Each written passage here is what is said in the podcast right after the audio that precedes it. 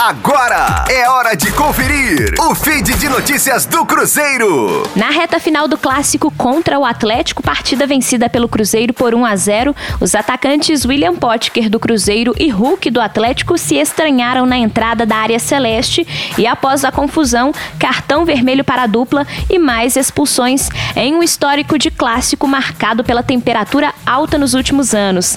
De 2016 para cá, foram 23 duelos entre as equipes com 22 cartões vermelhos. Nesses cinco anos de clássicos, houve jogo com quatro expulsões de jogadores. Hulk e Potker são apenas os mais recentes desta lista. Das 22 expulsões, 10 foram de atletas do Atlético e outras 12 do Cruzeiro.